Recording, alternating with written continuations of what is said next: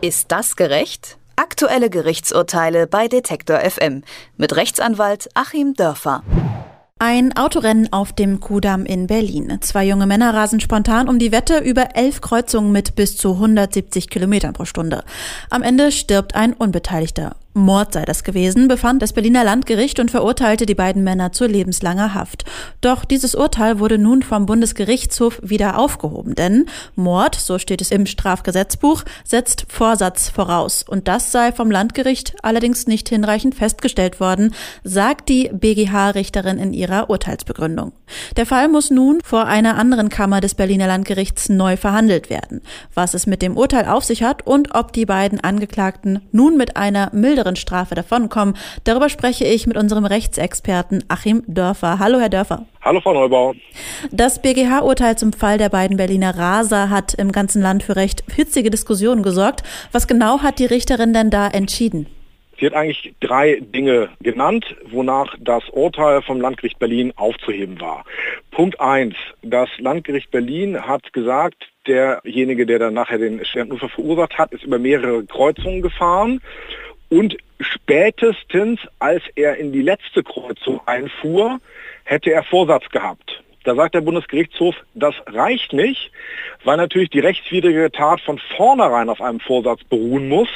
Und wenn ich ohnehin mit 170 da reinfahre und unterwegs irgendwann den Vorsatz habe, ist das Einfahren, ist das gefährliche Fahren dann eben nicht rechtzeitig, nicht früh genug von einem Vorsatz getragen. Ähm, das ist, ja, man kann leider nur andere brutale Beispiele bringen, so wie wenn ich jetzt ähm, aus dem Fenster springe und mir über, unterwegs überlege, ich möchte den, der da unten gerade langläuft, töten ähm, dann kann ich ja nichts mehr an den Geschehensablauf ändern. Das heißt, Vorsatz und Tod haben nichts miteinander zu tun. Das war Punkt eins. Ähm, das vielleicht so ein bisschen rechtstechnisch. Mhm. Punkt zwei war, dass äh, die Richterin am Bundesgerichtshof gesagt hat, das Landgericht hat festgestellt, der Angeklagte habe sich in seinem Fahrzeug 100% sicher gefühlt, er habe keinerlei Gefahr gesehen, dass er selbst getötet wird und er sei gefahren, als sei das Auto ein Panther oder seine Burg. Da sagt der Bundesgerichtshof, es gibt keinen Erfahrungssatz, dass jemand in dieser Situation oder eben ein junger Mann mit einem getunten Auto ähm, immer sein Auto als Panzer und Burg empfindet. Da gibt es also keine soziologischen Untersuchungen dazu, gar nichts. Reine Fantasie des Gerichts. Und es ist eben keineswegs ausreichend äh, genug festgestellt, dass er nicht auch Angst hatte, selber zu sterben. Was natürlich dann bedeutet, dass er einen Unfall gerade vermeidet und eben nicht, wie es für einen bedingten Vorsatz als unterste Vorsatzstufe Voraussetzung wäre, dann Beling in Kauf nimmt. Punkt 3. Äh, der Bundesgerichtshof sagt, was den zweiten Fahrer angeht, der die eigentliche Kollision ja gar nicht mitgemacht hat, der ist schon gar nicht wegen Mordes äh, zu verurteilen, weil die beiden nicht mittäterschaftlich tätig waren. Mittäterschaftlich heißt nämlich, dass zwei Täter aufgrund eines gemeinsamen Tatplanes arbeitsteilig vorgehen. Und ähm, der ist erst später dazugekommen. Also es kann überhaupt nicht die Rede davon sein, dass die jetzt irgendwie arbeitsteilig die Kollision mit äh, ja, dem leider verstorbenen Rentner in seinem Jeep da herbeigeführt haben, sondern der andere hat an dem Rennen teilgenommen, hat aber eben nicht arbeitsteilig genau diese Kollision herbeigeführt. Und ja, auf diese Weise ist es dann zurückverwiesen worden mit den drei Argumenten. Also drei durchaus auch etwas komplexere Argumente hier. Mhm. Gehen wir vielleicht erstmal noch mal einen Schritt zurück. Warum hat denn das Landgericht die beiden Männer überhaupt wegen Mordes verurteilt und nicht etwa wegen fahrlässiger Tötung? Da gibt es zwei Erklärungen dafür. Eine rechtstechnische und eine rechtssoziologische, die vielleicht ein bisschen polemisch ist. Deswegen will ich die mal als zweites bringen. Die rechtstechnische Erklärung ist, dass die gesagt haben, wer so fährt, der rechnet schon damit, dass dann tödlicher Unfall passiert damit rechnen reicht allerdings für Vorsatz noch nicht aus, sondern man muss es sozusagen auch positiv entgegennehmen, sagen, ja, ich billige das zumindest. Ich möchte es nicht vermeiden. Wir Juristen haben da so Merksprüche, wird schon gut gehen, ist eben noch grobe Fahrlässigkeit und was soll's, ich lasse es drauf ankommen, ist dann eben schon ähm, leichter Vorsatz, bedingter Vorsatz. Und äh, das Gericht hat gesagt, bedingter Vorsatz, die haben es ausdrücklich darauf ankommen lassen, dass bei dem Ganzen auch jemand getötet wird. Hm, jetzt die zweite Erklärung, warum gerade dieser Fall? Und äh, das BGH, der BGH hat im Übrigen noch zwei weitere Fälle zu verhandeln, hat auch am selben Tag die Entscheidung getroffen, ähnlich gelagerten Fällen. Im zweiten Fall ging es um einen jungen Motorradfahrer und im dritten Fall ging es wiederum um einen jungen äh, männlichen Autofahrer, der mit 140 in eine Kreuzung reingefahren ist. Das sind also alles junge Leute, in getunten Autos, möglicherweise mit Migrationshintergrund, also ähm, sozial genau das Gegenteil von einem bildungsbürgerlich geprägten Richter. Sozial auch genau das Gegenteil von einer äh, Professorin, die ich äh, in einer anderen Radiosendung im Deutschlandfunk gehört habe, eine emeritierte, also schon ältere Professorin, die auch sagt ganz klar Mord und so. Wo man da auch merkt, die Leute können mit dieser Lebensumwelt überhaupt nichts anfangen das spielt, glaube ich, auch so ein bisschen rein. Denn ich habe mich gefragt, wenn ich morgens zur Richtung Schule meiner Tochter fahre, ist eine Tempo 30 Zone.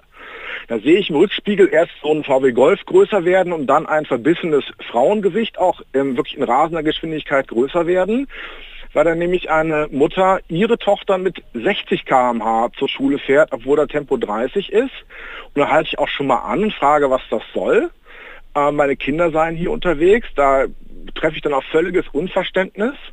Ähm, Verkehrsunfälle, Todesursache Nummer eins bei Kindern. Und dann frage ich mich, wieso haben wir denn in den vergangenen Jahrzehnten solche Leute dann nicht auch reihenweise wegen Mordes verurteilt? Also wer mit 60 oder 70 ähm, an der Schule vorbeifährt und dabei ein Kind erfasst, das ist ja genau das Gleiche. Also es geht hier schon darum, so eine bestimmte, natürlich auch kriminelle Subkultur einzudämmen, aber es trifft eben ganz bestimmte Menschen und wenn man es jetzt eben mal ein bisschen weiter fasst, auf denjenigen, der betrunken, schwer betrunken Auto fährt, vielleicht aus der Mitte der Gesellschaft, auf die Mutter, die ihr Kind viel zu schnell morgens zur Schule fährt, die wären dann nämlich mit der Argumentation auch alle dran. Und das hat man, glaube ich, viel zu wenig bedacht bisher. Kommen wir nochmal zurück zu den Berliner Rasern. Der Bundesgerichtshof hat ja nicht ausgeschlossen, dass Raser tatsächlich auch als Mörder verurteilt werden können. Mhm. Können denn die beiden Berliner jetzt theoretisch in der Neuverhandlung wieder gegen Mordes verurteilt werden oder dürfen sie mit einer milderen Strafe rechnen? Theoretisch können sie natürlich wegen Mordes verurteilt werden. Der BGH hat ja aufgehoben, hat es zur neu, erneuten Verhandlung äh, zurückverwiesen. Er hat gesagt, also auf Landgerichtsebene sind Fehler passiert. Die können dann eben nach so einer Revision, die sich allein mit Rechtsfragen befasst, ähm, dann nochmal korrigiert werden. Ähm, ich lege mich aber jetzt genauso fest, wie ich mich letztes Mal festgelegt habe, als wir nämlich zum ursprünglichen Urteil des Landgerichts äh, eine Sendung gemacht haben. Ich gesagt habe, das wird vom BGH garantiert aufgehoben werden.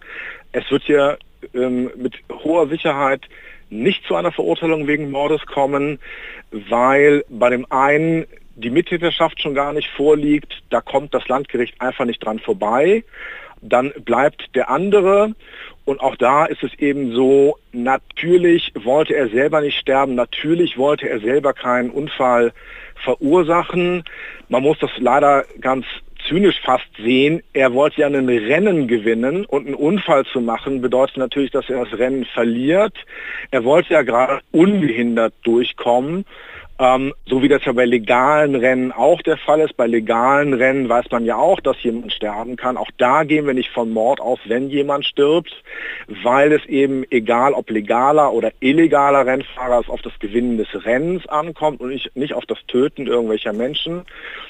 Und ich meine, das Landgericht Berlin wird hier nach den Vorgaben des BGH tatsächlich dann auch von einer fahrlässigen Tötung ausgehen, da sicherlich die Höchststrafe ziehen, den Strafrahmen sehr ausschöpfen.